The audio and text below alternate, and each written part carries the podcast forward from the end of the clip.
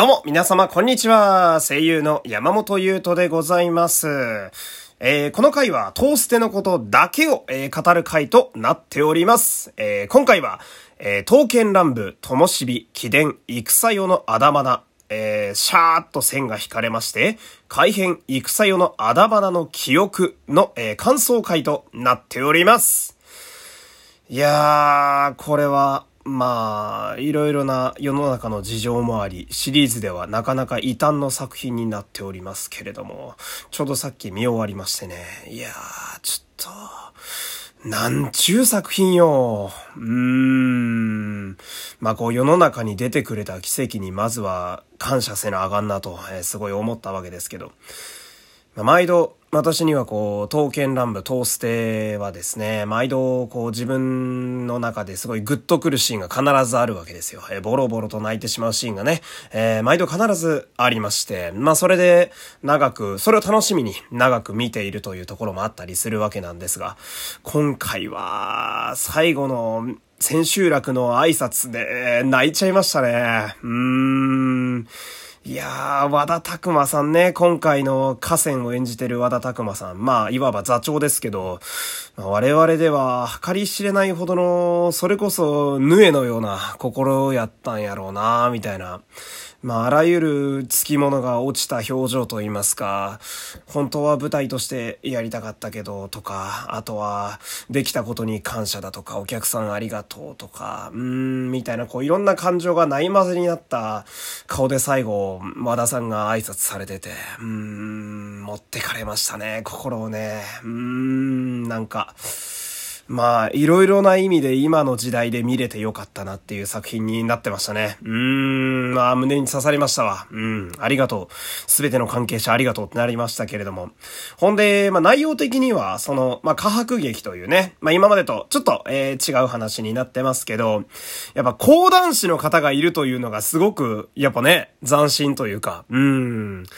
講談師の方が便利なアイテムみたいな扱いだったのがすごい思い切った演出やなと、えー、思いましたね。まあ、これは原作刀剣乱舞がゲームというのが、えー、あって、まあ、そこを活かした演出なのかななんて思いましたけれども、その、舞台でありながら、まあ、講談師というのはある種、まあ、声優とかで言うなら、ナレーションだとか天の声に近い位置なわけですけど、その、まるで、まあ、デッドプールっていうね、えー、第三の壁を越える作品がありますが、デッドプールのように、刀剣男子たちが普通に講談師と掛け合いしているという、あれがなかななかなかこう、目から鱗の表現でしたね。で、これはその、まさにこういう混沌とした今の時代じゃなければ、生まれなかった表現だろうななんて思って、まあ本当に、まあこれも皮肉な話なんだけど、これによって、まあトーステはまた新しいフィールドに行ったと言いますか、うーん、違う段階の進化ができたんじゃないかなみたいなね。うーん、まさかトーステの舞台のセリフで、ソーシャルディスタンスなんて言葉が出てくるとはね。うーん、なんちゅう因果な世の中へなんて思いましたけれども。んで、そんな講談師の神田三緑さん。最高ですね うん、講談師の方の盛り上げ方はやっぱさすがと言いますか。私もえー、声優という仕事をね、やってる以上、普段声の表現について何かしら考えていたりするわけなんですけど、なんか自分の中にない引き出しと言いますか、うーん、こう、痺れるような新しいひらめきみたいに私には映りましたね。うん。まあ、この、貴殿という物語の中にもともと講談師の方はもちろんいなかったわけなんですけど、いない状態の舞台は果たしてどんな感じになっていたのかと、ね、想像するのが難しいぐらいに程よいスパイスになっていると言いますかね。うん。やっぱ、なんだろうな、こう、講談師の方が自然とストーリーに溶け込んでるんで、ほんと忘れた頃に刀剣男子が講談師に話しかけて初めて思い出すみたいな、そのぐらいストーリーの中に自然と入っているのが、いやー、さすがの話家さんやなーなんて思いましたね。で、歴史の人物にもちょっと触れたいんですけど、やっぱガラシャ様でしょう、今回は。うーん。もはや刀剣男子ですね。なんていうか。こう、当たり前みたいに槍を召喚してね、時間素行軍を倒してましたけど。うーん。あのガラシャが覚醒して全身真っ白になって、スーツの服装になったあたりから宝塚感が半端ないっすね。まあ演じてらっしゃる役者さんがね、うん、もちろん上手な方で、当然あの、宝塚の方なんですけれども、うん、なんかオスカーとかアンドレの世界観に途中から入ってましたからね。うん。で、こう、他のキャラクターたちもね、こう、バーって一瞬で改変が行われたことがわかるように全員真っ白になってましたけど、まあ、これはね、ほんとね、みんな言ってると思うんですけど、私にも言わせてくださいよ。あの、真っ白な衣装着てるのに、黒だって。ね。うん、黒田義孝。真っ白な衣装を着ている。ええー、これ私今言いたかっただけなんですけど。うん。まあ、とにかく悲しくて優しいという、そういうラスボスでしたね。まあ、トーステはこう、敵の感情も爆弾並みにでかいので、うん、どちらにも感情移入できるっていうのが、やっぱ脚本の抜かりなさが毎度すごく面白いななんて思ったりするわけなんですけど。えー、じゃあ今度はね、刀剣男子の話をしていきたいんですが、今回は、あのー、銀髪率が非常に高いと言いますか、なんでしょうね。敵のそれこそガラシャ様とかも含め、なんかみんな色素が薄いメンバーでしたね。うん。まあ、あの、やっぱり敵もね、途中から真っ白になっていくわけだから、驚きの、あの、白髪率と言いますかね。うん、こんなに銀色のキャラいたっけってぐらいいっぱいいましたけど、なんといってもそんな中でも、えー、私、もうデザインがすごく好きなね、刀剣男子がいるんですけど、ヤマンバギリ長義。いやー、ヤマンバギリ長義ですよ、皆さん。私、長義のキャラデザってめちゃくちゃ好きで、うん、超かっこよくないですか？うん、前もね、あの、自伝の時に、まあ、彼が初登場して いろいろ振り回されてた作品ですけど、うん、長義のね、自伝の時のビジュアルを初めて見た時からもう私の心は彼にわしづかみですよ。うん、キャラデザだけだったらトーステのメンバーの中で一番好きなんですよね。あの、黒と銀色と白と、そして青と、あの、非常にスタイリッシュな、正統派な感じのカラーリングがめちゃめちゃ好きでして、で、なんだろうな、やっぱこう、統制の中だと、えー、刀剣男子たちが迷ったりだとか、自分の主に出会って、うってなるところが多いわけだけど、うん、任務もね、えー、果たしてやっていいのかみたいな、えー、葛藤があったりするわけだけど、長義はもうずっとブレない心を持って刀を握って戦ってるのが、もう本当にヒーローみたいでね。うーん、やっぱ、あのあたりが本当最高なんですよね。で、そんな長義の私があの中で好きなシーンやと、やっぱりあの最後の、まあ、黒田官兵衛と言いますか、えー、黒田、まあ、今回は吉高ですか。うん、まあ、あの、白田官兵衛と言いますかね。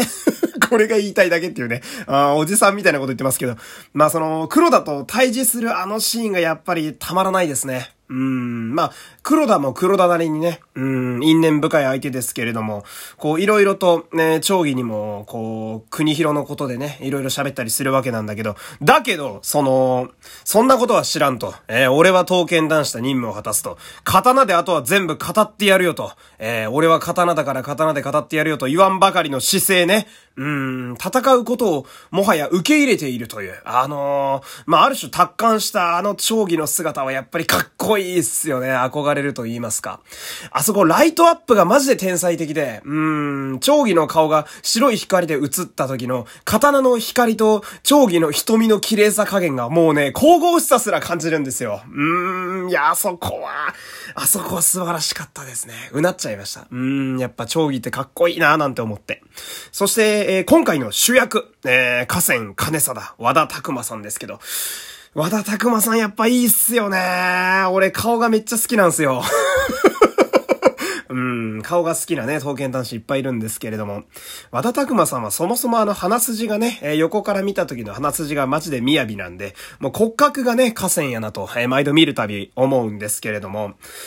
まあ、河川は俺もそれこそ終盤の、あの、ガラシャに最後とどめを刺したシーンね。あそこのさ、あの、ガラシャを切った後の刀をね、すごいこう、いろいろな感情が混ざった表情で、刀の血を自分のこう、着物で拭うというあの演出。あれは、まあ、あの物語の中でも語られてましたけど、かつての主人である細川が庭師を切ったその刀を奥方であるガラシャの着物で拭ったっていうあの逸話。あれに重なるところがあってね、また末光さんそういう憎らしい演出するやんっていうなんかね、えー、心にすごくグッときましたね。うん、悲しいけど、すごい痺れる演出というか、いや、和田さん今回はもう全体を通して最高に良かったですね。うーん、すごく良かった。